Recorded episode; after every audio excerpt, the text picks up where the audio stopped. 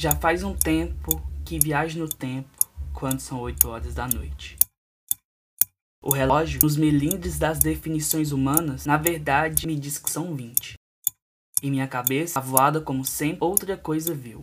Viu nas 20 horas os anos 2000. Em 60 segundos era 2001 e eu não me recordava de momento algum. Pouco depois, 2002, após 2003, eu havia mudado de casa pela primeira vez. Mas 2000 parecia apenas 3 minutos atrás. 2004, 2005, 2006. Em 2007, uma casa se repete, o antigo lar de novo. 2008, 2009, 2010, 2011, eu já me sentia crescido. Mas isso nem de longe. 2012 nada acabou.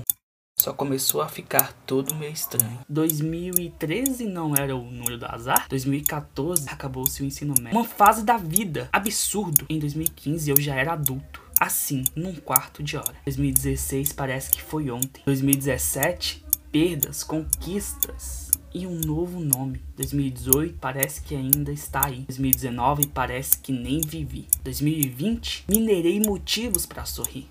2021 que irá de vir. E assim foi constante. Olhando para o presente, pensando no passado, fiquei mudo quando 2022 marcou no relógio e era o futuro. E eu fiquei ali, encarando os segundos que me envolviam, fazendo sentir o tempo passar ágil. Quando foi 2059 e avançou para 2100, desejei que aquela lacuna no tempo não fosse mau presságio da morte ou açoite. Meu Deus, eu preciso dormir para manter a mente sã. Já não são 8 horas da noite.